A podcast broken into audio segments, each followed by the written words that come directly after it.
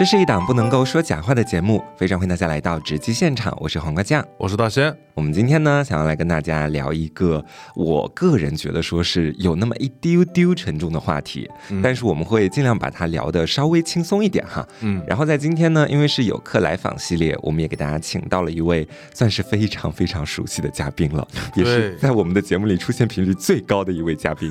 让我们请三号厅检票小哥跟大家做个简单的自我介绍。Hello Hello，大家大家好，我我是又是我，对，又是我，呃，我是三号厅，啊、大家可以叫我小哥或者叫小三，我都可以。好，今、呃这一期就小哥吧，上一好这期就小哥小三了。好好好，以后都叫小哥吧。上一期 好好，就是啊，有有有有读者反馈，就是觉得 对，就是小三是谁？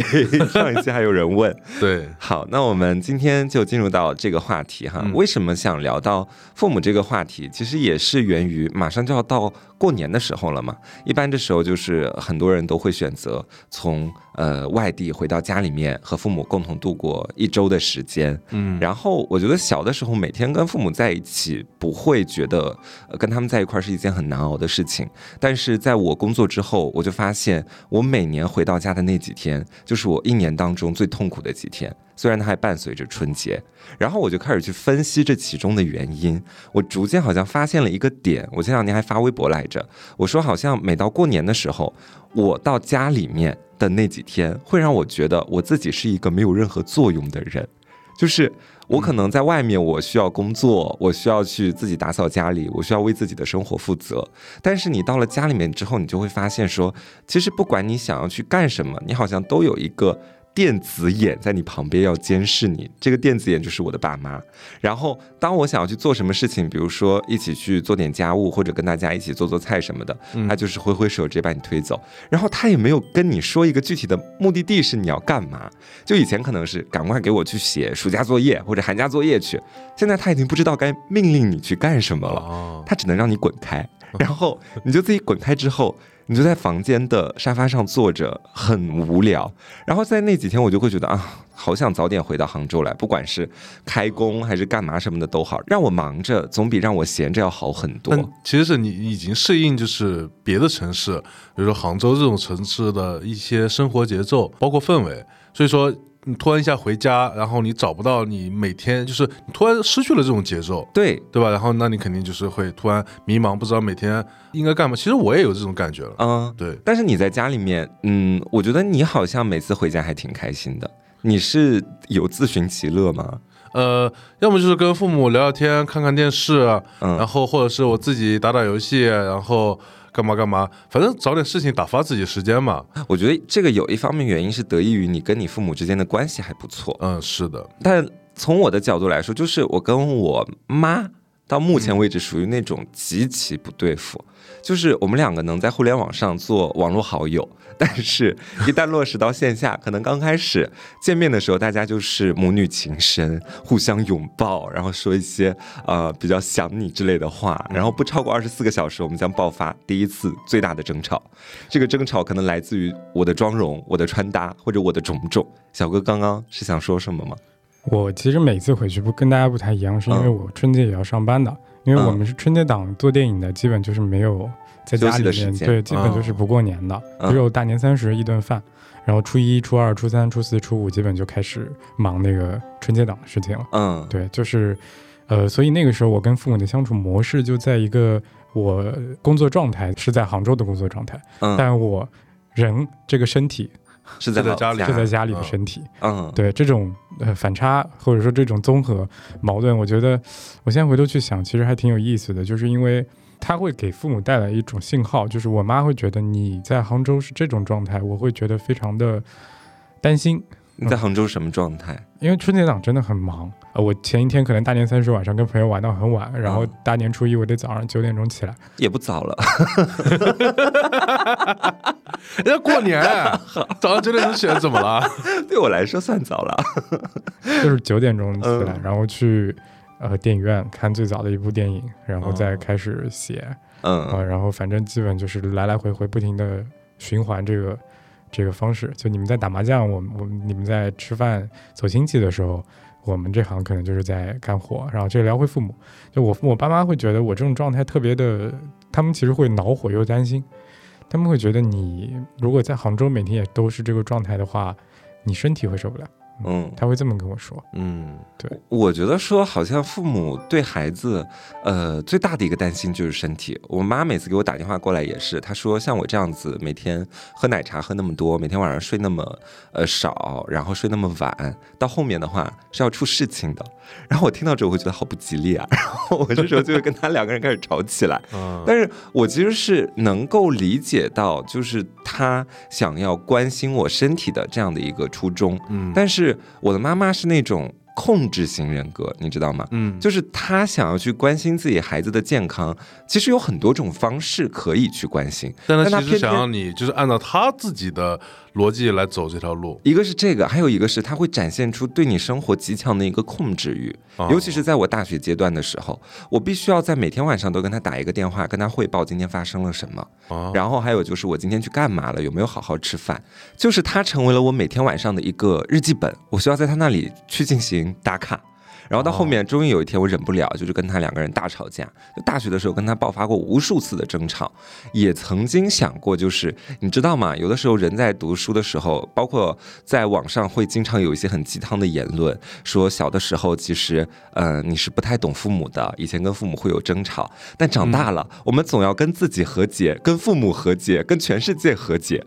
有一段时间，我真的深信不疑对这段话。哦，对，我就一直在尝试努力和解，但到后面逐渐开始去发现，怎么我越和解着越和解着，我心理问题越来越严重。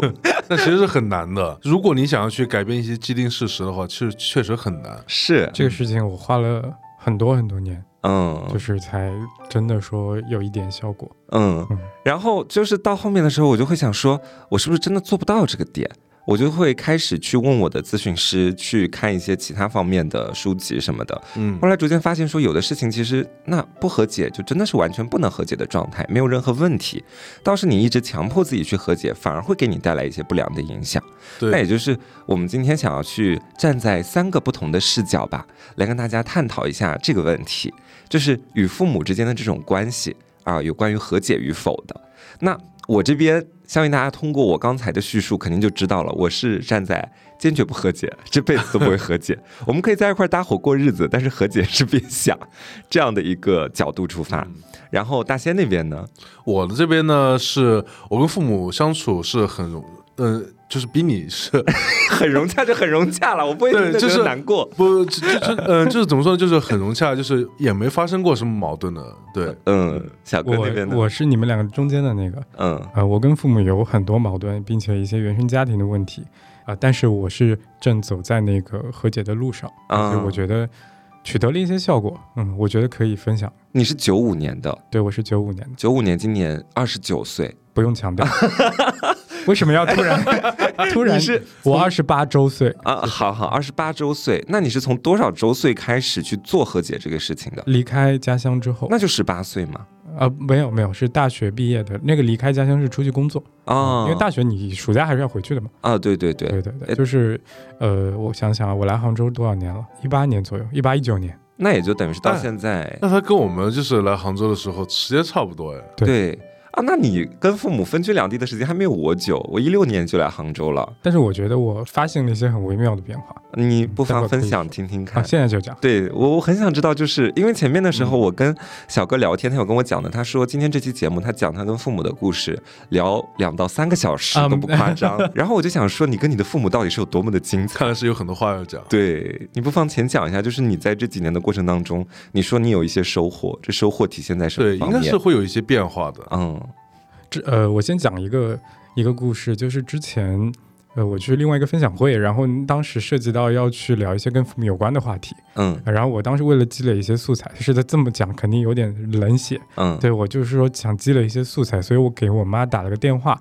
啊、没有打电话，我在微信上发了一个，因为当时已经十点多了，嗯，然后晚上十点多我给她发了一个微信，我说你睡了吗？在干嘛？嗯呃，我妈应该已经睡了，她没回我。然后第二天早上我醒来的时候，我的手机里面有四五个未接电话，嗯全是我妈的嗯啊、然后我马上打了回去，我问她怎么了，然后我妈跟我说，她说你昨天晚上突然之间跟我说这个话，呃，我以为你出什么事儿了。啊呃，她说你从来不会问我这个问题，嗯，你在干嘛？所以是问了什么问题就是是问她你在干嘛。啊？啊，对、哦你，你你会跟家里人问吗？平时？我会问，对，这就是你不会对吧？啊，我不跟我妈发消息的。，对，就是我我也从来没有发过，在外面你从来不会问他说你现在在干嘛，嗯然后他当时就觉得我很反常，是是不是有什么事情嗯遇到了什么事？因为当时我也出差在外面，嗯在北京，然后他就觉得我在北京出事儿了，对，然后他就很着急的打电话给我，问我怎么了。然后我当时，呃，其实是有一点抱歉的，因为我突然意识到了这件事情，嗯就是我好像带着一种很奇怪的目的性，就是我的工作，因为我当时要参加一个类似的分享会嗯啊、我带着这个工作要去跟父母美其名曰收集素材嗯啊、但我不是真的去关心他。哦，所以说你当时呃是想测试一下你妈妈会不会就是在看到你发的消息之后马上呃去联系你？不是测试，不是测试，嗯呃，就是单纯的想要他没睡的话，我想跟他打个电话聊聊天儿。啊，聊聊一些，问他一些第二天的那个活动里面会用到的问题。明白。对，其实就是想要像比如说我今天要来录这个节目等，于是调研感觉。对对对对对对对。然后我当时我讲了一下真实的原因，我跟他说我明天要去上一个什么什么活动，然后我妈当时的第一反应是问我说。呃，哪个电视台播？我说，呃，这个东西应该不播出，嗯呃，是线线下的。然后他就跟我说，那那你要穿好看一点嗯啊。然后我说，嗯我就是这个不用穿的很正式。他说，你我给你钱，你去买一条西装。嗯然后我说现在年轻人活动不穿西装，呃，就是就其实，在这种对话里面，就我会突然感觉跟他的距离变近了，嗯嗯，但因为这里面夹杂有刚刚的情绪，就是我觉得抱歉，因为我从来没有以这种方式真心的关心过他，嗯而是以一种带着工作的目的性去发出了这句话，而他啊是真正的着急了。嗯啊对这个事情，就是类似的这种案例还蛮多的，所以我就会觉得他跟以前的那种高大父母形象不一样了，嗯，他变脆弱了，哦你是对，变脆弱了。这件事情发现就是一些愧疚感在心里面。对，这是这是其中一方面。是不是嗯说就是呃，你以前好像可能从来没有给父母发过类似的这种话，嗯，但是突然第一次发的时候，却是因为工作，所以说会有一些愧疚。对对，然后还有那通电话里面，最后我还是问了明天要用的那些问题，他给我一些答复，那些嗯答复是我从来没有听到过的话。嗯对，有一些内容可以后后面的问题再讲，然后我讲其中一段就是，呃，他突然跟我说他觉得自己老了。嗯啊、然后老了的一个具体的表现就是朋友越来越少。嗯，他说的这个少是相对应的是坏消息越来越多。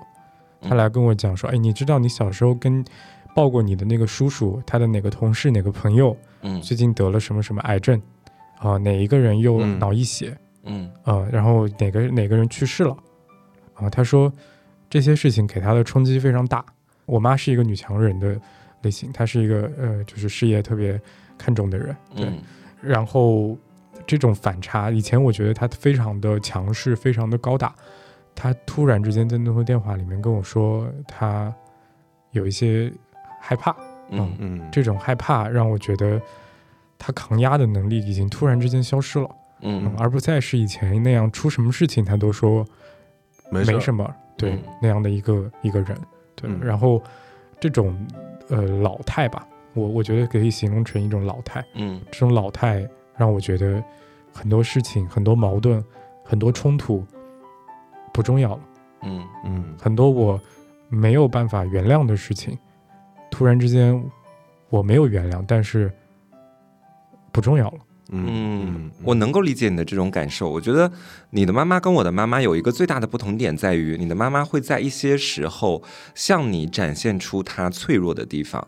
比如说她的害怕，她对于呃即将到来的一切事情，他有一种没有办法去掌控他们的恐惧感。嗯，但是我的妈妈跟我是从来不向彼此袒露脆弱的。就我在我妈妈那边，永远都是她需要去通过了解我生活的近况来获取她生活当中的安全感。我不知道你们能不能明白这个意思，就她我明白正是通过去知悉我的生活，知道他的儿子现在正在外地干什么，来获得他生活的一种安全感。嗯，然后这个安全感到后面可能就逐渐演变成了，每次打电话哈，我稍微想把话题往他的身上引一引，他就觉得自己没有任何好说的。嗯嗯我们每一次的所有话题，基本上就说着说着到后面全部回到我这边来，就是问我的也不是什么就心情的问题，他很少问我，或者从来没有问过我，你最近心情怎么样，有没有开心？他只需要知道你最近就是你现在在干嘛就行了，是吗？对他只是哦要知道，就是这个月发了多少钱，然后以及哦你就是在最近的生活里面有没有好好打扫卫生，啊有没有好好吃饭啊？你目前有没有谈对象？有没有这个想法？家里面谁谁谁，呃，又发生了什么事情？嗯谁结婚了？谁又怎么样了？啊，那我想问，就是他想要知悉你的就是现在的生活状况，嗯，然后你会觉得这是一种报平安的方式吗？我不会，我会觉得他在监控我，啊，所以我就会每一次的时候，他跟我说这些，我都会在问题的中央，我就把他打断。我说你能不能不要再以这样的方式在控制我了？嗯，那其实我想问小哥，就是，呃，因为你刚才说了，你跟父母就是有些和解这个地方嘛，嗯然后呢，呃，其实我比较好奇的是，你跟父母的矛盾是从什么时候开始的？是什么时候意让你意识到有这些矛盾的？呃，其实一个是我妈这一边，嗯我妈我刚刚说了，她是一个非常强势的人，然后嗯她这种强势表现在，呃，一个是小的时候的一些呃相对暴力的行行为嗯啊、这个就不不细说，呃，在一个对我影响比较大的是一种否定教育嗯啊、这个否定教育到什么程度？就是她从小到大没有夸过我一次，嗯。啊、我我小的时候，因为我学习成绩其实呃就不太会读书，学习成绩一般，但是我在一些其他的学习之外的方面啊、我其实拿了很多的奖，嗯。但我妈妈从来没有觉得我厉害或者觉得我棒过，嗯。对她从来不说。嗯，就而小的时候，我妈又是一个照顾我比较多的人，所以这个事情给我带来的一个心理阴影是，呃，我一直在亲密关系也好，也在自己生活中、事业、工作上都非常的自卑，嗯，但你可能觉得我现在在这里看不出自卑，嗯呃，是因为这两年确实好转了很多。这种好转是因为前几年发生了一个小小的转变，这个转变我觉得我可以给大家参考一下，我觉得是呃很多人可以试试看的。嗯嗯，当时我来杭州了之后，我当时来杭州甚至都没有告诉我父母，嗯我第一个就是自己开车来杭州，注册公司，找那个办公地租好，自己嗯住的地方租好，大概花了两三天，然后我才跟他们说我去杭州了，我不回自己老家工作了，嗯然后他们才知道，然后他们一开始其实是有点意外，哦、但后来也就接受了。我妈其实当时是有一些抱怨的，嗯这个抱怨导致很长一段时间他们没有来看过我，但有一次他们突然说他们要来杭州看看我现在怎么样，呃，来了之后我带他们去吃我平常自己都不太会去吃的那种比较好的餐厅。啊、我希望其实有一种内心有一种哦，我希望你知道我在这里过得好。嗯。我在按我自己的方式去生活、去规划、去工作，我过得挺好的，嗯我收入也还 OK，嗯、我生活也还 OK，然后我所以带他带他们去，抱着这种心带他们去了一个还挺挺贵的餐厅吃饭，嗯然后在吃饭的时候，我其实本身就已经产生了一个念头，我想要借这顿饭问一些我以前想问但一直不敢问的话，嗯什么话呢？我当时先坐在呃中途，我爸妈他们在拿着筷子就闷头吃饭的时候，我突然问了一句，我说：“你们有没有想过，我有一天会是现在这样子嗯？”他们就很不经意的就说：“啊没有，没有，呃，没想过你现在会做这样的工作，这种类型的工作，呃，没想过，啊、我是我是做做新媒体啊，嗯我很多可能很多听众不知道。”呃，然后我又紧接着补了一个问题，我说：“那你们原本想象中我是一个什么样的状态？我到这个年纪？”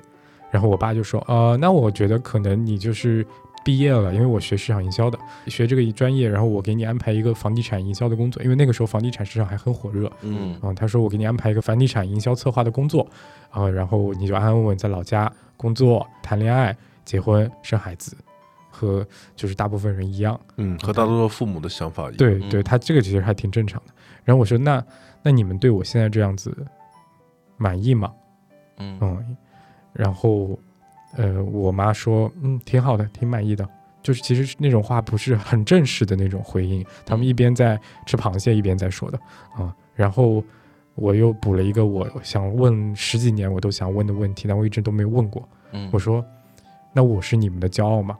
嗯。对，我就问了这个问题，然后他们才这时候他们才意识到，就是哦，现在这个氛围和平常我们聊天的氛围可能有点不太一样。嗯，对我在问一个很严肃、很正式的话，对，然后他们把东西放下了，然后说，是我妈说的，她说，对你是我们的骄傲，嗯。对，然后当时我就坐在那儿就很想哭，嗯。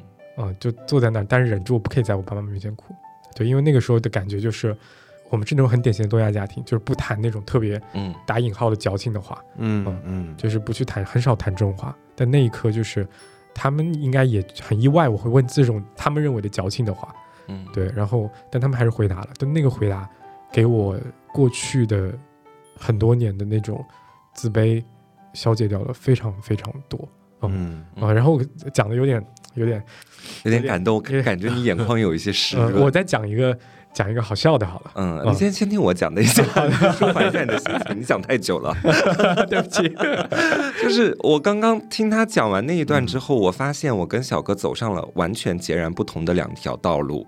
在这个方面，就是呃，其实我的家庭在小的时候也给我带来过不小的影响，其中我觉得说跟小哥刚刚所讲到的也有些类似，就比如说一些家庭暴力的行为，当然这个暴力没有上升到那种就是给你打的怎么样，他只是就下手比较狠而已。我妈也是，我妈会打到打出血，呃，我妈妈是有一次我印象特别深刻，给我打的跪在地上说：“求你不要再打了。”给她磕头，然后说我真的好痛。然后我妈还继续打，然后她说男孩子不能流眼泪，啊，那你妈比我妈还要快，天哪，这是我印象当中最深刻、最深刻的一件事情。然后我会觉得这件事对我来说，就是让我没有办法在每每他们对我好的时候，把他们完完全全移到一个我觉得完全能够和解的那样的一个境地里面去。这对我来说是一个很阴影的事件。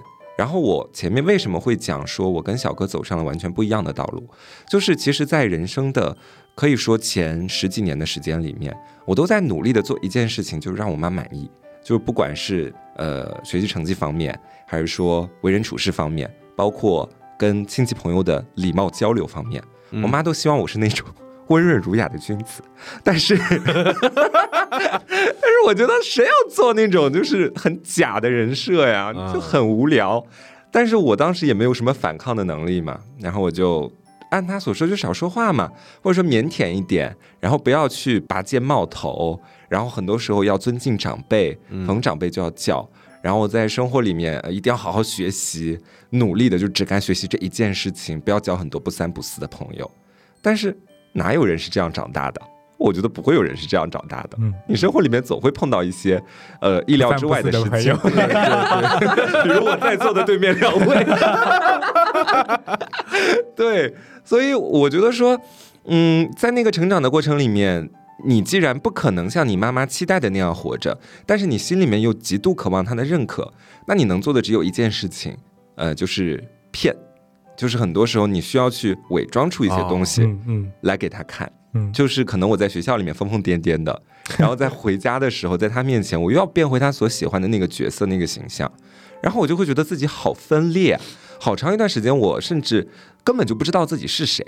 就当然啊，不知道自己是谁这种很哲学的命题，是我到后面的时候我才可能会去浅浅思考一下的。嗯当时只是觉得不对，就是我怎么在家里一个样儿，在学校一个样儿，到底哪个就是才是让我舒服一点儿的？后来发现，在学校是让我更舒服一点儿的，在家里我就会觉得很憋闷。这也就是前面我们那一期呃，好像有分享到跟父母相关的事情的时候，我说我大半夜十一二点，我会去我们县的运河旁边散步走路，跟朋友聊天嘛。就是我觉得那样的状态是我最舒服的。我想把在家里的不舒服的状态给它缩短、缩短再缩短。好，然后时间就这样来到了大学，我终于逃离了我的原生家庭。哇，我真的敲锣打鼓放鞭炮，就是我在大学里面，我可以一天二十四小时，我都维持在一个我舒服的状态里了。嗯然后在这个时候，也就产生了我前面去讲过的，就是跟小哥截然不同的地方。你会发现，小哥他大学毕业，包括去吃那顿饭，我觉得你还是在做一件事情，就是你想成为你妈妈的骄傲，是不是这样子？或者说，你想要去获得他们在一方面的认可。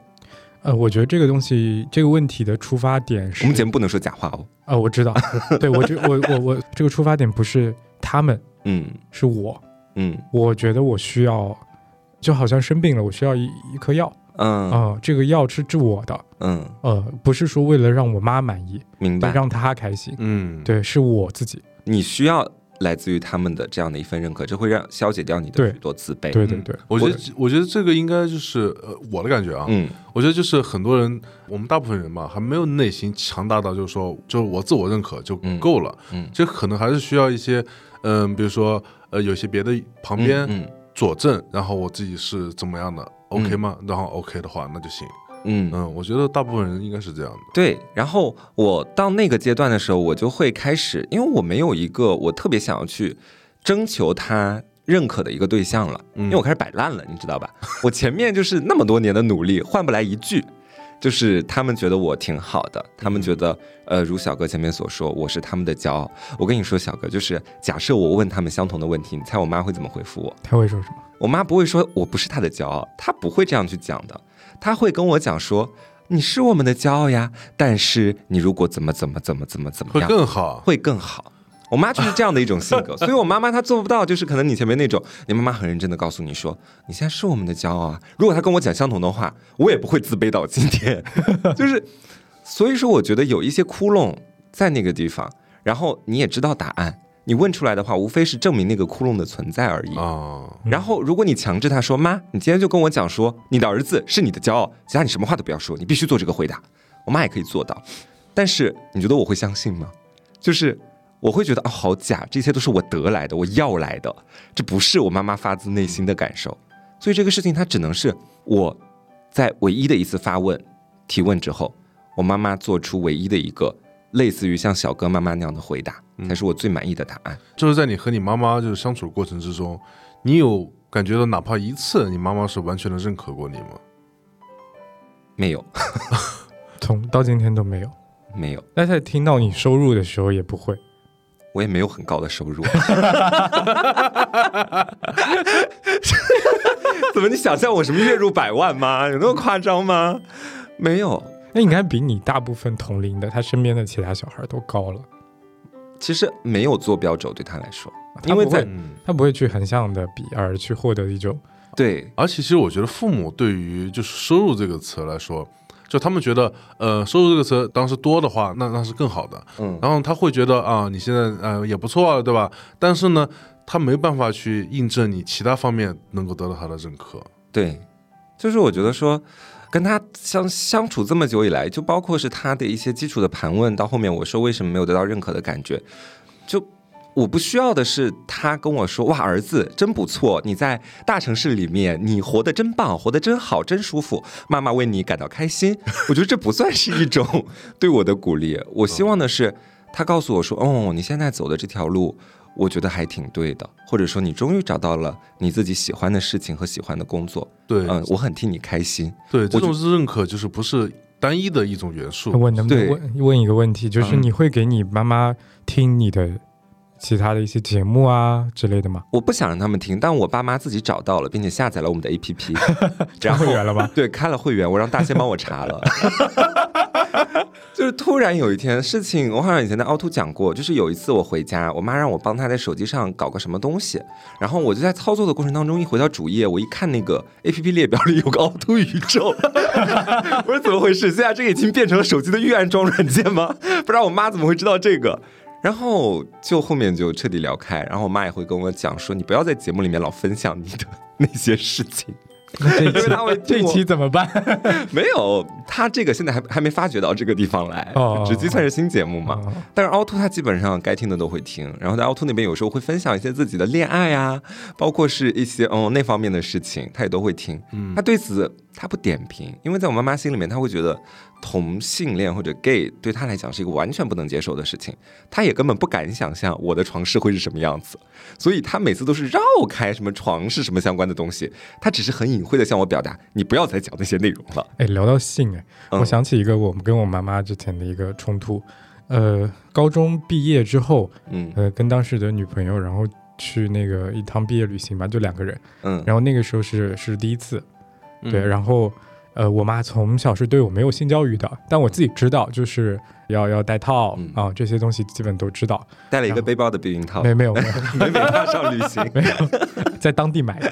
采购了是吗？然后当地买了之后发生的事情是什么呢？是回来之后，因为他不知道我跟那个女生单独去的，嗯他就只知道说你是跟一堆堆一堆朋友一块去啊，还去的是厦门。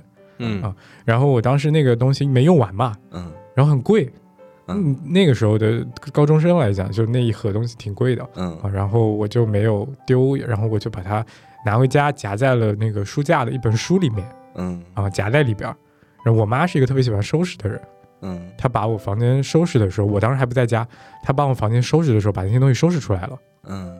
收拾出来之后，呃，那天我记得很清楚，是我去一个亲戚家里面吃饭，然后晚上我妈也来的，然后吃完饭之之后，他整个脸就很严肃，我当时是察觉到不一样的。嗯，然后回到家之后，他就把我叫到那个餐桌前，坐在那儿跟我说：“我要跟你说个事情嗯，啊。”然后他就你不是处男了，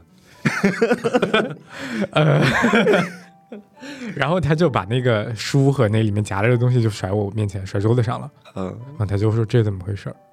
啊啊，其实我现在去想，如果我是家长，然后我是那个我有个孩子，然后我当时看到他有性经历，然后我而且他记得戴套，我会告诉他你戴套是对的，而且你已经十八岁了，嗯。啊，你是可 OK 去做这些事情的，啊，嗯。但是你要注意安全，去做性教育这个事情，嗯。因为我我现在回头去想，我其实没有做错任何事情。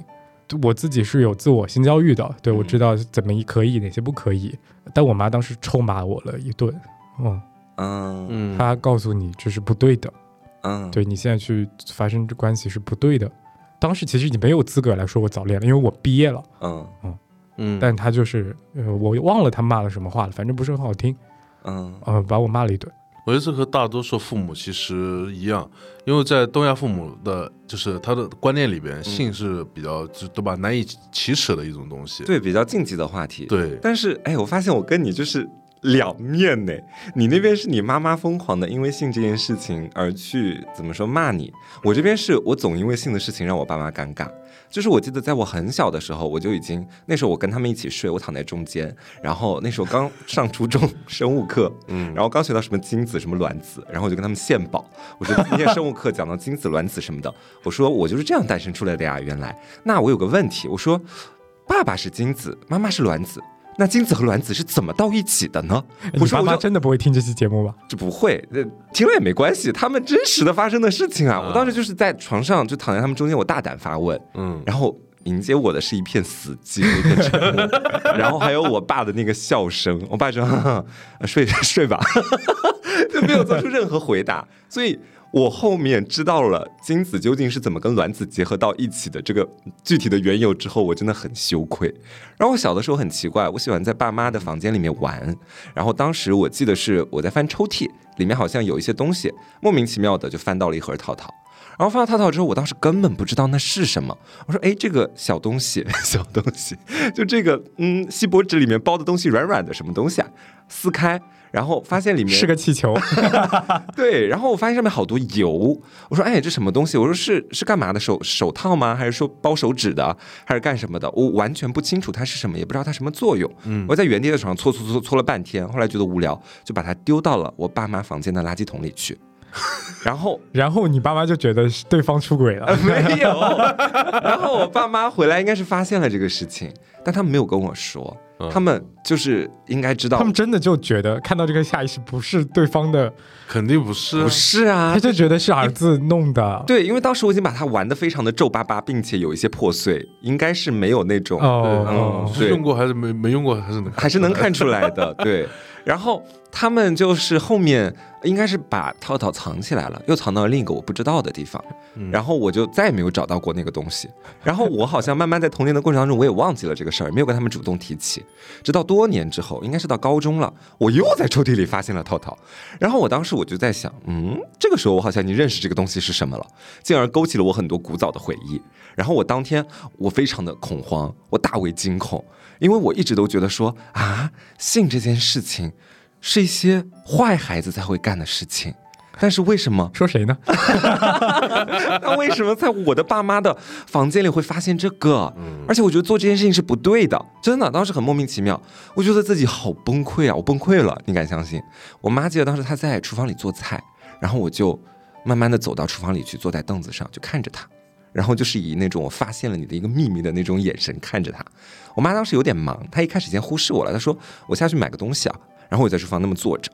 坐着等她回来，她说：“你今天状态不对啊，为什么你这么一直看着我，并且不说话？”我说：“你做了什么你自己心里不知道吗？然后我妈就是那种非常意外，她说我做什么了？我什么我不知道。然后我说我发现了一个东西，我说你们都知道的。我妈说知道什么？我说你跟我爸的。然后我妈说什么？然后我说你还不知道吗？就是我我想让他自己说出那个词，嗯在我看来那个词本身就自带羞耻。嗯，然后我就跟他一直僵持，他也不说，我也不说，他好像真的没猜到，还是故意装不知道，我也不清楚。反正到最后那个词是我说出来的，就是我发现你没有套套这个事情。哇，讲完之后，现场又是一片寂静。然后我妈就是她一时不知道该怎么解释，就像前面小哥说到，就是那时候不考虑到性教育这方面的东西，对，然后她就会憋了半天，跟我憋出来说：“哎，这个事情你长大了总会懂的。”他说这也是很正常的事情，你也不要就是想太多。就解释等等于没解释。嗯，然后我后面又把这件事情就过了，就时隔数年到今天，就是作为一个也有性经验的人来讲，就是忽然发现当年做的很多事情其实是很傻的。从某种角度上来说，会有，就是因为当时我们所接触的这些东西，都是觉得这个东西是羞耻的嘛，嗯，就说你会觉得啊。呃，那时候大家都难以启齿，所以说它就变成了一个秘密。我们现在看来，那感觉是一个再正常不过的事情，所以当然会觉得有点傻。是你，所以你在家里面有因为性的问题，就是跟你爸妈产生过一些乌龙或者冲突吗？呃，这个倒没有，哦，对，但是呢，我也不太确定，就有有时候我可能在自己房间睡觉，然后听到那边有有一些声音，对，然后呢，我也就是我那时候也不敢说话，就是保持寂静。是不是每个小孩都是在小的时候听过奇怪的声音？我没有有听到过我没有，啊，你没有？嗯，我没有，那你爸妈的情报工作做的应该很好。我真的没有。我我这边确实是有的，应该是有跟 gay gay 完全相同的一个经历。嗯嗯，然后就其实都聊到这方面嘛，就是关于孩子在感情、爱情方面的掌控。催婚，对我觉得真的是。好，重点来了。对每个父母基本上最心力交瘁的一件事情，嗯，像大仙现在是属于有稳定的伴侣了嘛，所以他爸妈应该不会特别担心了。也会催的。对，但早几年我是真的，就是那催的不一样，一个是催你找对象，一嗯个是催婚，对吧？对，对，不一样。早几年的时候，我们住一起，当时大仙每一次他跟他妈妈打电话，有的时候我会在现场，妈妈有时候就会 cue 到结婚的这件事情。然后我这边也是一样的，我可能是去年结婚回家吧，啊不是去年结婚回家去了，去年过年回家，怎么回家还结了个婚？过年回家的时候，突然开始给我就开始物色对象，开始去讲婚姻的事情。我觉得每个父母都一样我妈尤其夸张，啊就，这两年我跟她其实已经没有什么特别大的矛盾了，唯一的矛盾就是这个，嗯而且到了一个什么样的程度？呃，那一通电话里面，就是刚刚我开头讲的那一通，呃，我当时为了工作打给他的电话，后面最后聊到了什么？最后我跟他大吵了一架，为为什么呢？因为呃，他后面聊到的问题都是催我找对象，嗯，但是我在当时鼓足勇气跟他说了一个，呃，我一直想问的问题。然后就是你可以接受我是同性恋吗？可 是我出柜了怎么办？我，然后呃，我问的问题是啊，他因为他一直在催我结婚找对象的原因，是因为他说你得有个人陪着。哎，对一样的理由哎，对这个话，其实我觉得话没错啦，人嗯当然都需要陪伴，但我知道他心里想的不是这个，他他心里想的是孩子。嗯嗯，嗯，对。然后我就问他，我说好啊，那我现在去谈恋爱，我去结婚，那我不要小孩，你 OK 吗？嗯这个问题我是以前是不敢问我妈的。嗯我心里也确实是不喜欢小孩，也不想要小孩的那种。就算我哪一天真的结婚了，我也不想要小孩。那他可能会回答你不要小孩，你结婚干嘛？对，不，我妈特别绝，她先是沉默了，啊，她应该没想到我会问这个问题。沉默了一会儿之后，她反问我一句，她说：“儿子，你是不是有什么身体上的问题没有告诉妈妈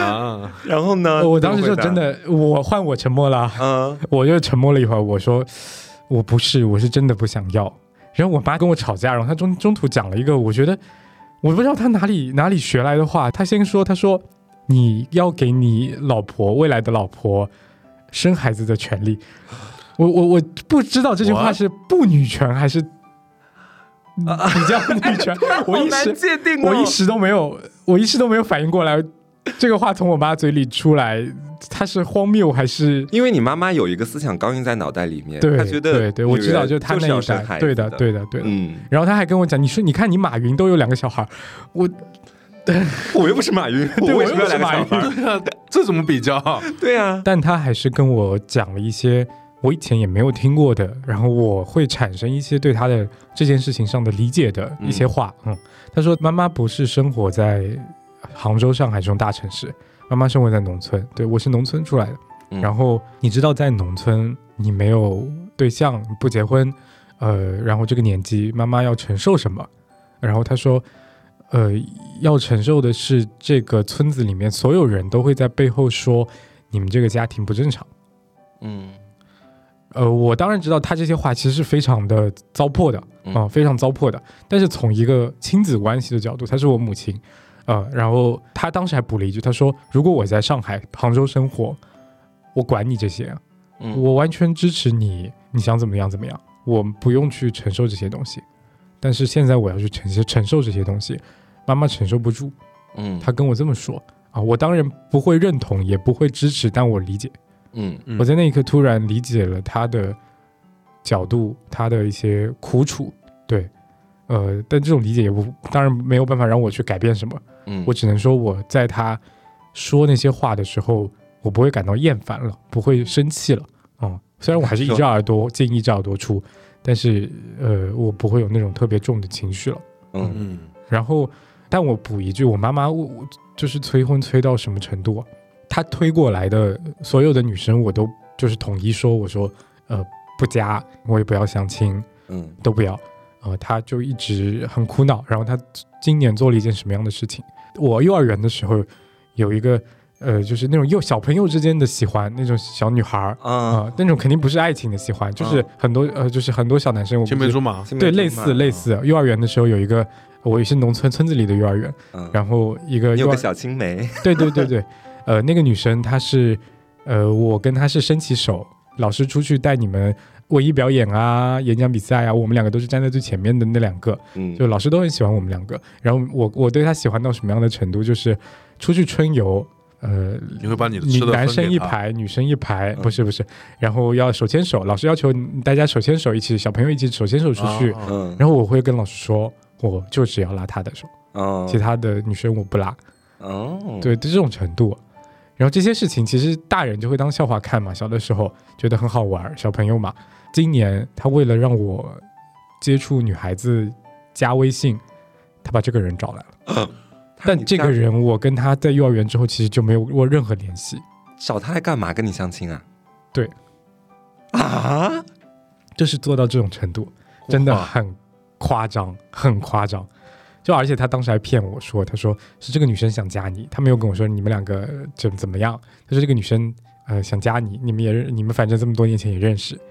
然后那个女生我加，那个女生也没有任何那种想法。嗯，我对了一下跟她，她她爸那边应该是这么跟她说的。嗯，她爸那边也是跟她说，呃，就是我想加她。啊，双方父母其实是一样的想法，但我们两个对了一下，其实就是呃，我们俩都被骗了一下，但我们其实都没有任何的想法。嗯，对。那你们互相知道，就对方是小时候的那个？知道，知道，知道，这个当然知道，大家都还记得。那个女生很厉害，对，那个女生属于学霸，后来出去去国外念书回来的。比你还厉害吗？两百万粉丝比我厉害多了，比我厉害多了。行，我觉得，哎，我该怎么去说呢？我觉得你妈妈这种是属于那种，她很想去给你当一个月老的角色。她觉得可能自己的孩子为什么找不到对象？我觉得很多时候父母都会做这种思考，他会觉得孩子找不到对象，要不然就是工作太忙没有时间，嗯啊，要不然就是可能。个性比较害羞，比较腼腆，不愿意去主动的和别人交流。他们这时候就会主动的想要去当那个月老的。对，其实父母他会就是极尽自己所能，然后给你介绍一个，就是哎，他们觉得还不错的，就甚至是包括什么，就是我每次回家嘛，嗯，我家里面不是有几个很好的哥们嘛。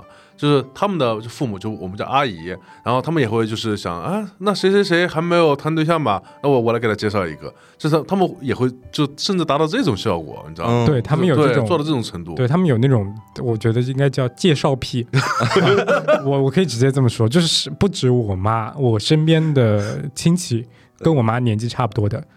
都有这个癖好，对对，然后就是我我可以再讲一个事情，我宇宙的尽头是中介，对，告诉我们，他们可能就是呃，就是看到就是这个年龄就不结婚不谈恋爱的，他们就天然的就会着急。对，对，我会很不理解这个事。前段时间我家里面摆了个就是乔迁酒，嗯。呃，就是搬家，然后请了很多亲戚来，然后亲戚来了之后，有很多我妈的朋友啊、亲戚啊什么的来了之后，办完之后，我妈突然打电话跟我说，她说：“你知道吗？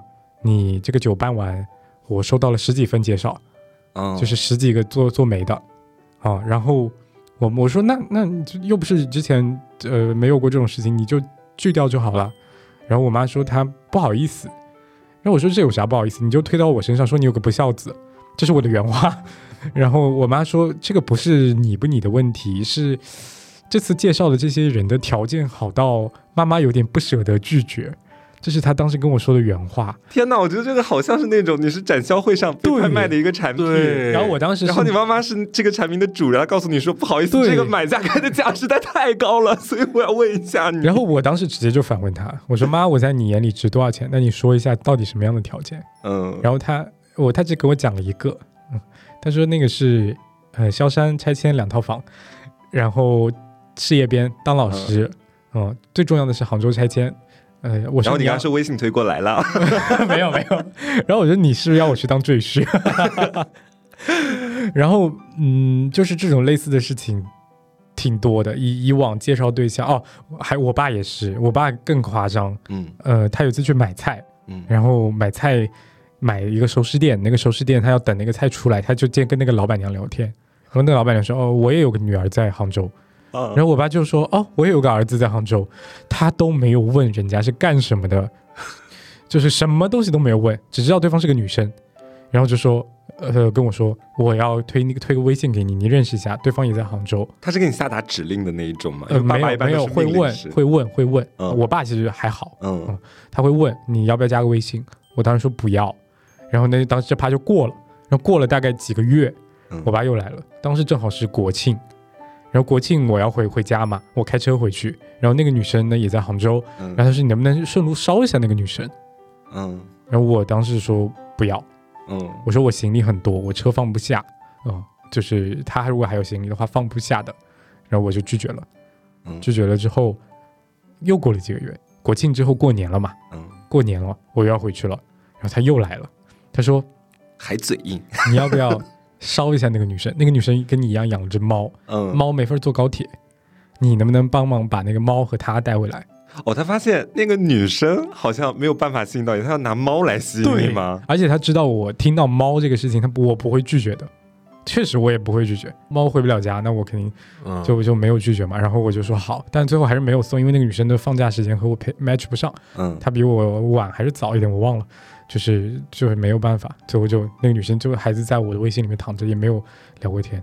但我的天哪，那个女生也肯定，我保证她没有任何别的意思，嗯她也是父母那样子。她应该肯定也很不爽，其对实。对对对，哎，我觉得真的就是你还好，到了就是要互相去介绍的这个阶段。像我的话，现在还卡在一个就是时不时需要自证一下，哎，我是同性恋，你你是不是又忘记了 这个阶段？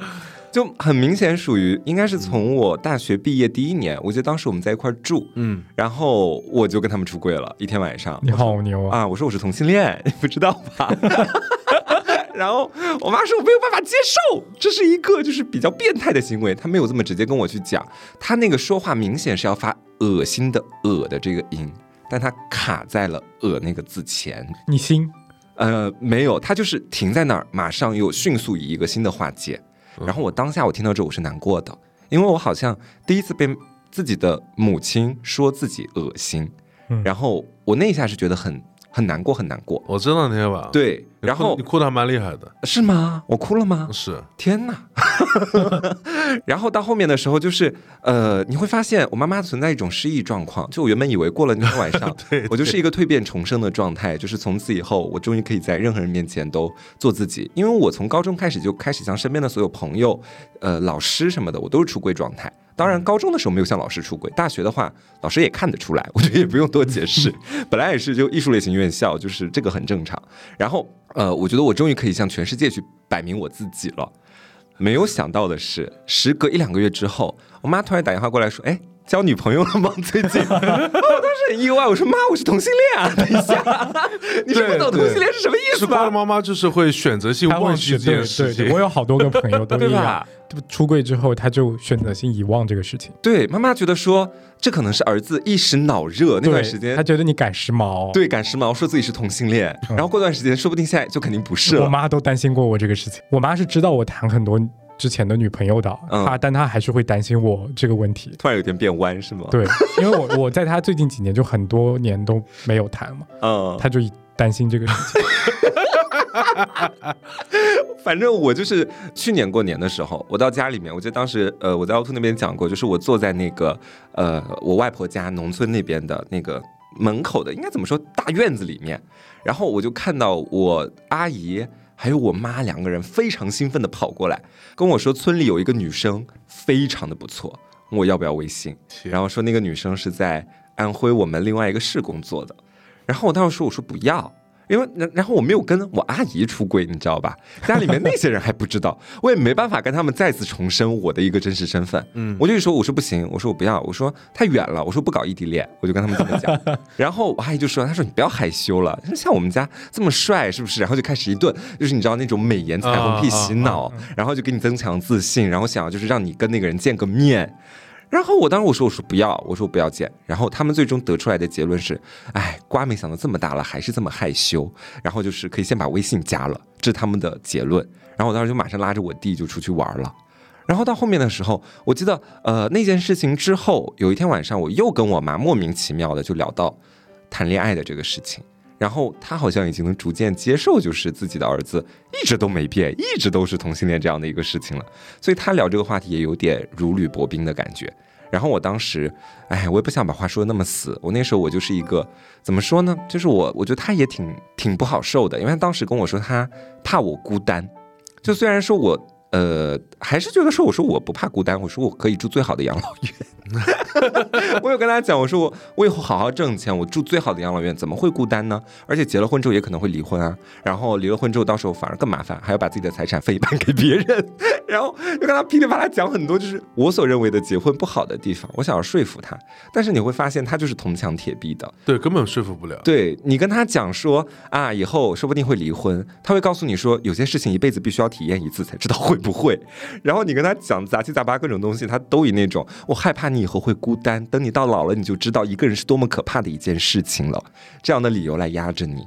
然后那天我就跟他讲，就是我说人的性向就很薛定谔，就是说不定我到三十岁的那一年，我突然一下我爱女人爱到不行。嗯，我就有很直白的跟他讲，说不定到三十那年，我突然间我就跟你说我要结婚，我要跟一个人结婚生子，相伴到老。但是现在目前这个状态，我是完全不想的，我只能这样，就稍微给他一点点的，怎么说呢，小小的甜头，去拖延一点我的时间。缓兵之计了。对，然后我就跟他讲，我说，所以在我改变之前，你不要给我介绍任何人，也不要让我去做任何相亲，我只想打拼事业。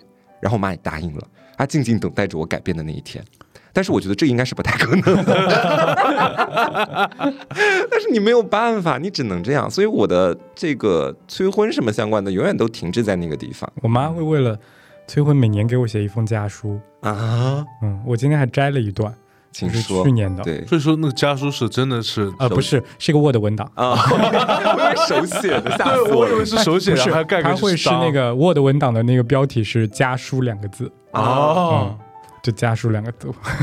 我我我给你们念一小段。好好他一般家书里面每一年年末给我，然后他会在里面聊一下今年我们家的财政状况，嗯呃，妈妈接下来退休的打算嗯啊、然后最后一段就开始说你找对象的事儿，嗯每年就是这三个部分嗯。但他前两年退休一直都失败，就是然后所以每一年的内容其实都差不多，嗯但是找对象这一段就是亘古不变。我给你念一下去年那个，他说，呃，妈妈觉得你个人的事情，妈妈希望有合适的异性朋友，他还强调了一下异性朋友，可以用心的去谈了，不要太晚。我也有来自家庭和外界的压力的。有时呢，家里人的话或者建议，适当时候要听一听，并分析一下对错。（括号其实不会错的，都是为你好。）（括号完） 比如老家这边有好心的朋友介绍，也可以考虑，但是前期妈妈也会帮你把把关的。最后，妈妈有个要求，希望你能在三十周岁时完成人生大事（括号二零二五年春节是一月二十九日）（括号完）。天哪！给你画 deadline，要求不高吧？惊叹号。最后一段，呃，以上方面是你这一次回家，妈妈一直想要慎重跟你聊的事情，并让你提供一些帮助和建议，还有答复啊。他说的帮助建议是财政上的一些东西，希望你看过之后给我答复一二，谢谢。此致敬礼，二零二二年十月六日，这是 零二二年的，不是去年。哦我觉得好可怕，我觉得就突然感觉自己责任好大。真的好可怕。而且我妈在微信上跟我聊天都用您，都用您。啊，打电话聊天都用你打用打电话不会，就是只是书面所有书面的这些哦家家书啊，然后还有微信打字啊，他都用您。我知道了，你妈妈可能是比较在意书面形式的这样的一种人，可以这么理解。我也不知道，他跟我讲微信上的话，他都会用我名字的最后一个字啊，叉叉，然后冒号，然后再开始讲后面的。我一个最讨厌的哥哥也是平常这么在家群里说话的，哦 就每次都会这样，前面谁谁的，然后一个冒号，然后那时候我心里面就说你装什么装啊？但是我不是在对你妈妈说这个话，我只是很讨厌那个哥哥而已，因为我觉得说一般中年人这样去做很正常，但是我那哥哥就比我大不了多少岁，天天在群里面就是这样去发言，就觉得很奇怪。但是这种发言就是会让我感觉，就是我有需，我必须得肃然起敬，然后来认真的回答跟你交流。对对，这个会蛮累的。我倒也习惯了。一开始的时候，我跟每个朋友讲这个东西，他大家都是张大嘴巴的，但是我自己倒反而习惯了。你会这个回家书吗？呃，我会就是发语音给他，跟他跟他说跟他说一下，收到收到，动摇动摇，就是。发一段六十秒的语音给他，嗯就是就让我专专程再写一段回去，我自己会觉得有点奇怪。你应该要压力回馈，你应该发十条六十秒的语音给他，嗯这样的话压力再给到他那边，把他全部听完。对，因为因为我会电话里跟他讲，嗯就是跟他讲说你啊这里那里这里那里。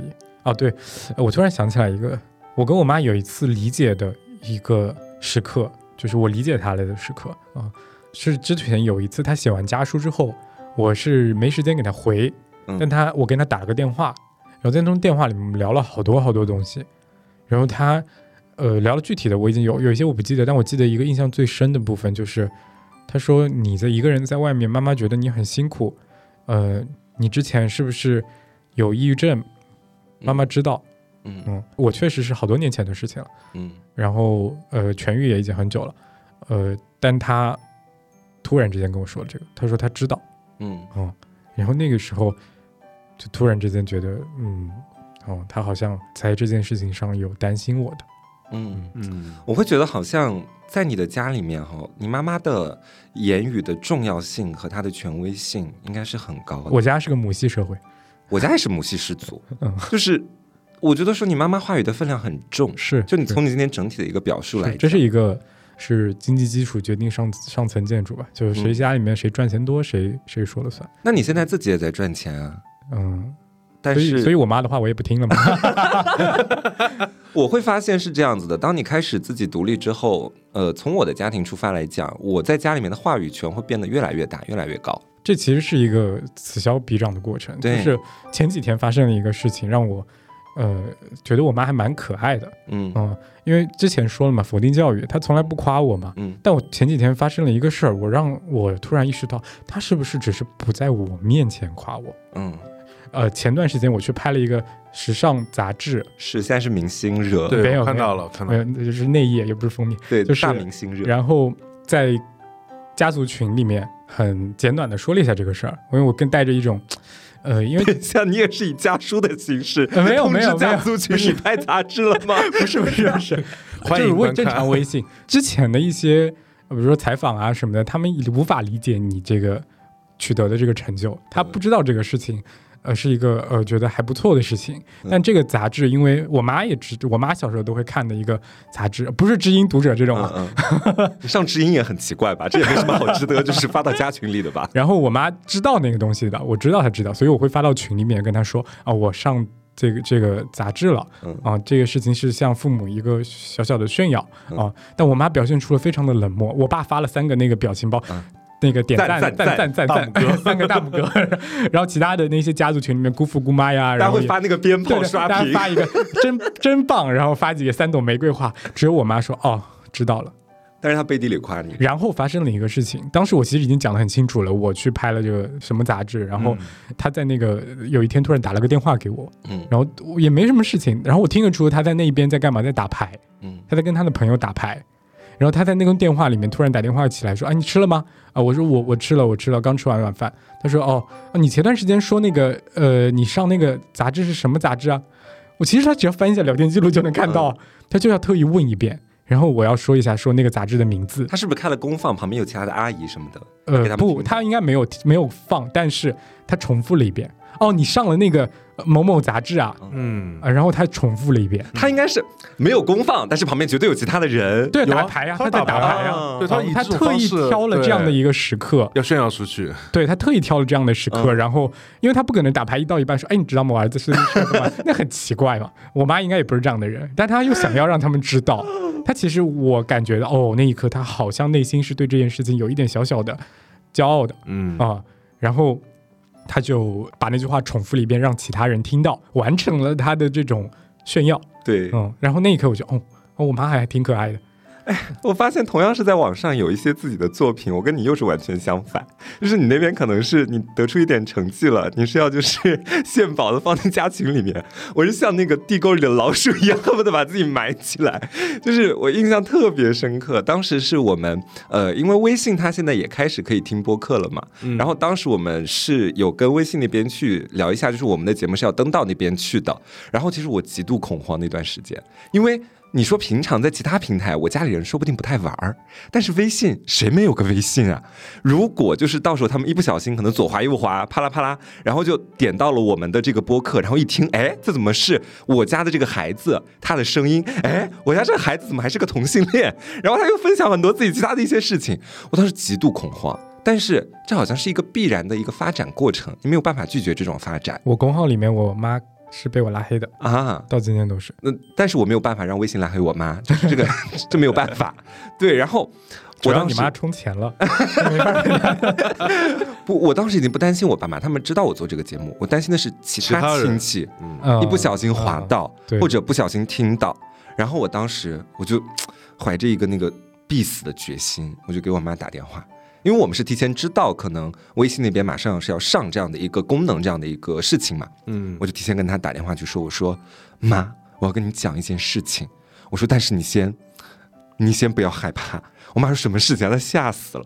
我说我们的节目马上可能要登上就是微信的这个平台了。我妈说所以呢？啊，你主动去讲这个事，对我说，所以我们的亲戚很有可能也会听到我的节目。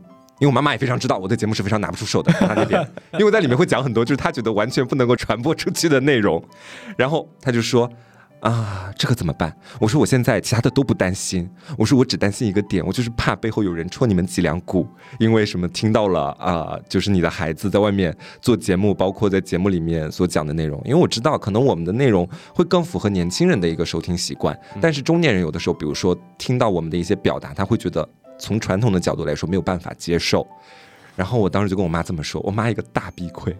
她说：“那怎么办？完蛋了！”她说：“能阻止吗？”我说：“没有办法阻止。”我说：“这对我们整个……马化腾，我说这不是我一个人的公司，也不是我一个人的节目。凹凸应该还没有力量去对抗腾讯。我说我没有办法，就是阻止整个整个公司往前发展，阻止整个节目往前发展。我说不能因为我一个人这个样子。然后我妈说那可怎么办？那被发现了怎么办？他其实，哎，我那一下我觉得心里面特别心酸，你知道吧？就好像是我的这个事业对他来讲是一个。是一个耻辱，是一个污点，他必须要时时刻刻把它藏住。虽然他也知道我目前，嗯、这个事业让我过的生活也还可以，呃，也能够养活自己，但是他就是要把它藏起来。但是我我虽然说这个点让我很心酸，但同时我好像从某个角度认可了他的这个点，不然我不会打这个电话过去，特意提前通报一下，说我们可能马上完蛋了。然后 但其实我觉得父母不认可，就是你现在做的一些事情，包括你的事业，我觉得也很正常的。对，对你像小哥对吧？然后他把他妈妈拉黑了，你妈妈是不是就是在之前也会点评你在公众号里边的一些文章？不会，那你为什么把他拉黑啊？呃，其实跟你那个一样，其实有一点类似。我觉得我比你多了一个幸存者偏差的体现，就是，呃，我可能不是性少数，嗯嗯嗯这个我可能就不会有太大的担心。但其实你在播客里面，除了这个以外，聊的其他的东西，包嗯括性啊这些东西，我在公众号也会写，嗯，对，包括甚至微博啊什么都会写。所以你妈妈是会评社的人吗？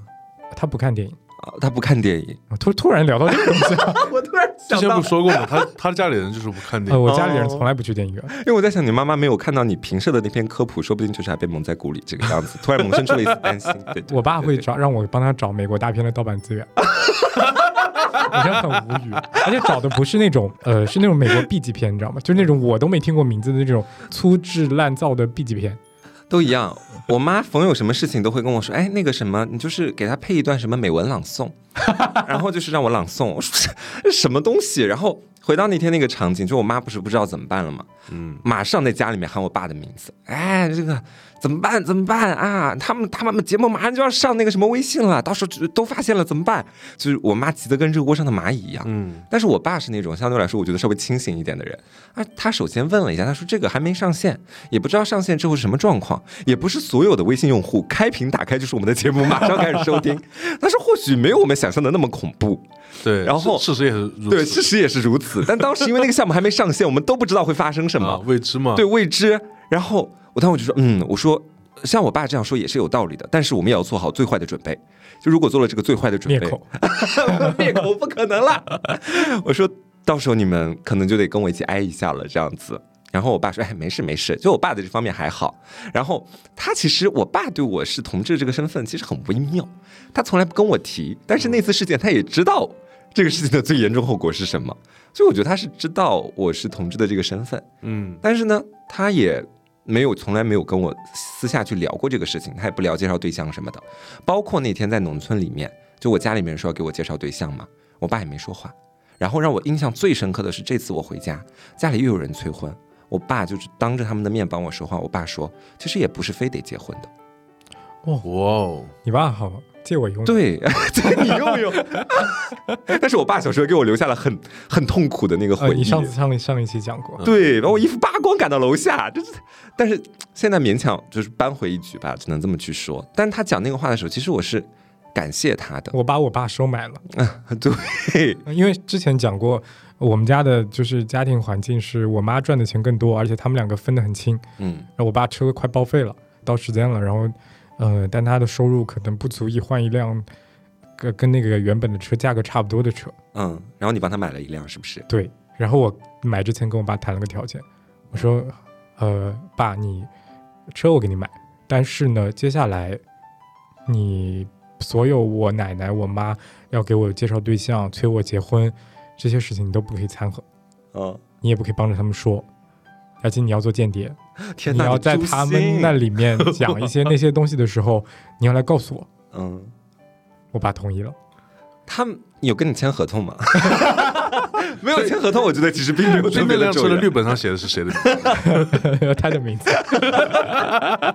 但他后来确实真的再也没有嗯，参与过这个事情了。我觉得他可能不是因为这个交易才不讲，而是他突然发现了这个事情好像对你而言是很重要并让你很反感的事情。也有可能吧，嗯也，有可能。而且我觉得他也是认可你有一些能能力是在自己身上的，对就，甚至连买车这种事情，给就是给别人买车这种事情都可以做得到。嗯我觉得他是这有有一些方面是蛮信任你了。对，然后我觉得就不由得讲到，就前面我们说到跟父母和解的这个事情，嗯我个人觉得说，其实呃，在我后面跟我咨询师聊天的过程当中，我不知道我有没有在直接这边讲过，我有一次跟咨询师聊天，咨询师问我说：“你恨你的爸妈吗？”我当时不敢说出这个字，但是后面越抿，就是越跟他去把以前的时间线梳理，我发现确实是恨的，嗯就是一种恨的情绪在里面。但是只不过好像出于某一种我心里面建设的那个线，我没有办法说出那个字。但到后面我开始逐渐承认这个字，我发现它对我的那种影响和伤害反而会少一些，然后会让我觉得，嗯，在这么长的相处时间里面，如果硬要说我跟我爸妈的和解，只有两个瞬间，一个是前面我爸他在家人面前说，其实不结婚也挺好的这个，还有一次是我妈跟她公司的同事出去团建，然后去了青岛那边，然后我记得当时他呃给我打了好多个电话，他去旅行的第一天。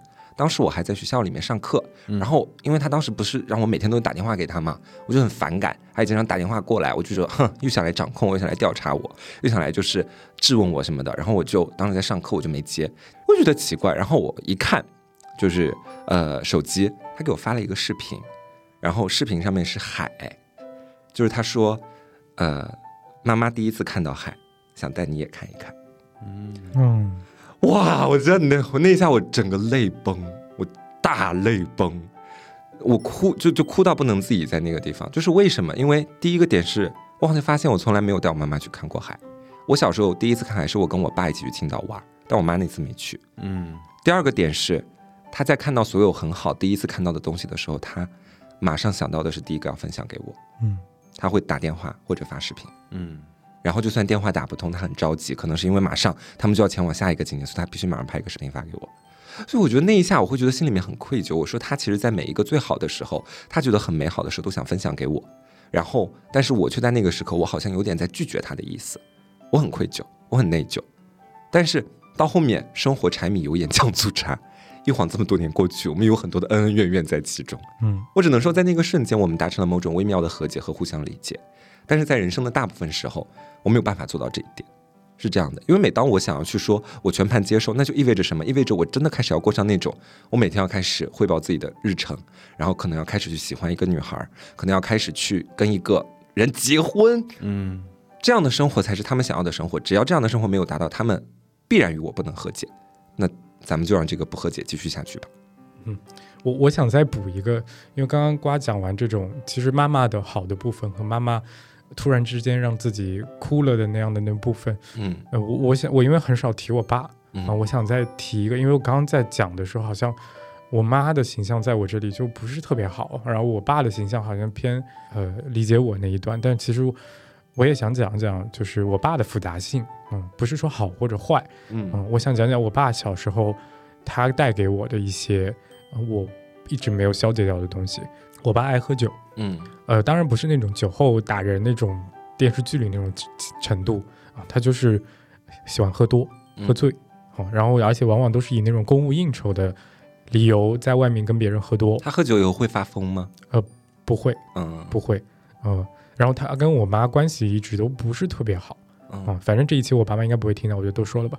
嗯，这一期你想想，要是我妈听到了，她刚听到我爸做内奸这个事儿怎么办？而且还把他写的家书直接念出来。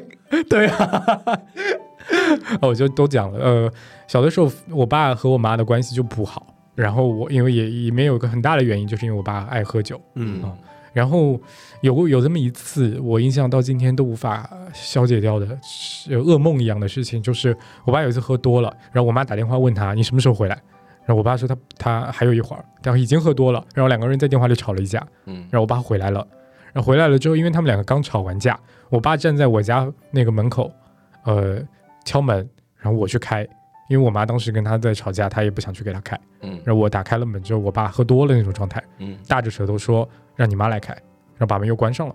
啊。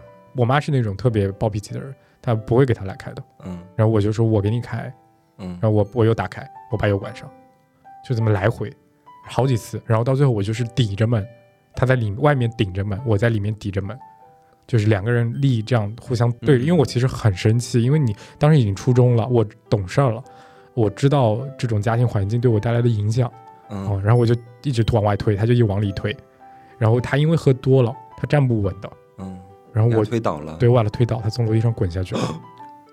然后滚下去那一幕，因为推出去，我马上走出去了。这楼梯长吗？呃，就正常的居民楼的楼梯。啊嗯然后滚下去之后，我就站在上面，我那个时候大脑一片空白，但是就看着他，因为他当时本身就喝多了，所以他其实滚下去之后没有意识了。嗯嗯我当时第一反应不知道该干嘛，然后我奶奶冲出来了，我奶奶就是我爸的妈妈嘛，呃，然后她冲出来跑下去，呃，就是像电视剧里一样把她抱起来，然后放在自己的腿上，嗯然后哭了，我奶奶哭说说我的儿子啊，我当时就记得这句话，我奶奶说这个话，嗯然后我爸当时没有意识，我当时不知道自己做了什么。嗯然后我先非常冷静的，不能说冷静，就是一种无意识的状态，游魂一样的状态。我走回自己的呃，就是客厅，然后在客厅的茶几上拿起来座机的电话，嗯。然后我当时第一反应没有任何意识的打了个幺幺零，嗯应该打幺二零，嗯。但我打了个幺幺零，我也不知道是报警来抓我自己还是干嘛，嗯，就是呃打了打了打错了，打了个幺幺零，然后幺幺零跟我说你这个应该打幺二零，呃幺幺零的警察叔叔帮我打了个幺二零，嗯。然后救护车来了，然后我全程都没有碰我爸一下，我就站在上面看着他，我在上面，他在下面，嗯然后他被带走了，就是被救护车带走了，然后我妈是陪着他去的，嗯然后还好，后来就只是一些轻微的脑震荡，然后一些皮擦伤，嗯没有太大的后果。但那一刻的对我的影响，因为不只是说因为你爸爸酗酒而你讨厌他，嗯而是你把他推下去了。虽然你是无意的，如果那一次我爸出了什么撞到头了，留下了一些很严重的事情，那我觉得我可能这辈子都走不出来了。嗯，但还好那次没有很严重的事，但所以我不会到那种程度，但是我心里面这个东西是一直在的，嗯。嗯，这个东西对我来讲是很痛苦的，也就是为什么我这个上次当时第一次见面跟你们的时候，我说我我从来不喝酒，嗯。对，也有这个原因，因为我非常讨厌酒，嗯，对。嗯。哎呀，听完之后觉得确实这个复杂性对是很高的我。觉得父母不管是像大仙一样，我觉得还相对融洽的家庭，嗯还是呃瓜这样可能比我家还要极端一点的这种，就是只是一个比例的问题。我觉得嗯父母的复杂性，它有点像是电影里的人物。对我就拿我自己行业的举例，就是它像是很多电影里的人物。一个对于一个编剧来讲，你要把一个人物写得好看，那肯定是要立体嘛。我们说单面的其实就是太脸谱化，就不好看。嗯那肯定得是一个有爱有恨，甚至是交杂，嗯嗯、这样的一个角色，你观众才会觉得好看。所以我觉得我们的父母其实就是这样的角色，他比我们更像这样的角色。我记得前面的时候有说过，好像什么爱情、友情、亲情，好像是中性词。这么一看，其实父母也是一个中性词，嗯，就是你没有办法说它是完完全全的褒义词在里面。就我们对他的情感也是很复杂的。就我觉得小孩从出生开始到逐渐进入社会，开始去走入自己的生活，我感觉他就是一场对父母的，嗯，打引号的反叛。这种反叛可能一个是你在心理距离上，还有在物理距离上的一种离开。对对我特别有感触的就是这个距离。我当时刚准备要出来自己干公司的时候，我选城市，我当时自己脑子里面是因为我很喜欢广东，因为我怕冷，我想要去 温暖一点的地方，而且那里好吃，嗯，嗯好吃的东西非常多。然后我当时就在广州和杭州之间犹豫，嗯然后最后选了杭州。为什么？因为杭州离我家近啊，嗯，差不多。我那个感觉脑子里面就是，我非常想要离开那个我的家乡，离开他们，离开我的家，嗯但我又不能离他太远，我只能像是一种隔了一条江一样的那种关系。我离你有一些距离，但我可以站起来的时候，远远的望到你。哎，对，嗯就是望着的这种状态是最好的，对千万不能太近。像因为我知道大仙在先前的时候有去北京打拼过，嗯然后我们两个是老乡嘛，算是。虽然我们是皖南皖北啊，这个还是有一些区别。一定要分的这么仔细是吧？隔了一条淮河，就是，但是我们其实到北京的距离其实是很远的。嗯就是你当时是做什么样的一个想法，会想要去那么远的一个地方去打拼？嗯，其实也很简单，嗯我当时也没有，就是我去北京的时候也没想那么多，只不过觉得北京那边可能发展会更好，嗯那就去了。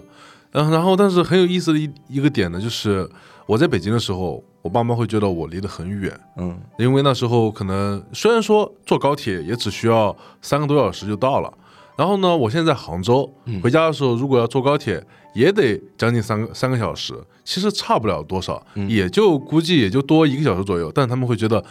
就是比北京比杭州要远得多，对对对，是，对，所以说他们就觉得在在杭州，然后他们会更安心一点。其实是一样远，是吗？就其实呃远肯定是要远一点，但是好像是你从杭州回你家那个高铁，是不是要绕路还是什么的？绕对对对嗯对，然后但是呢，其实通勤的距离，就比如说这个就路上的距离、时间，其实是差不了多少的，但他们就会从距离上面看，哦，你你在北京就说离我们更远一些，啊，哎，反正我觉得咱们今天聊了这么多哈，我觉得说算是三种不同类型的与父母的关系吧。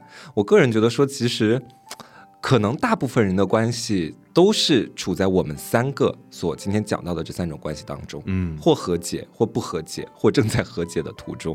那不管你是属于哪一种关系里面，我始终觉得说，大家在与父母的相处过程当中，真的我们不能要求每一个人都必须跟父母和解，因为你永远不知道他们之间曾经发生过哪些东西。对，我觉得这种事情就是千万不要强求。对，我觉得大家每个人心里面都有一杆秤，一把尺，所以你不妨去做出你自己的选择。如果你觉得自己真的没有办法做到和解，并且你只想逃离的话，那你要尊重你自己的选择。如果你还觉得说我们还有一些可以沟通的这样的机会，包括我很想再次回到一个我跟我父母之间无话不谈的一个状态，包括是我们更加互相理解、更加交融的那种状态，你也可以去呃继续的尝试走上你的和解之路。嗯，我觉得这完全就是一个个人的选择。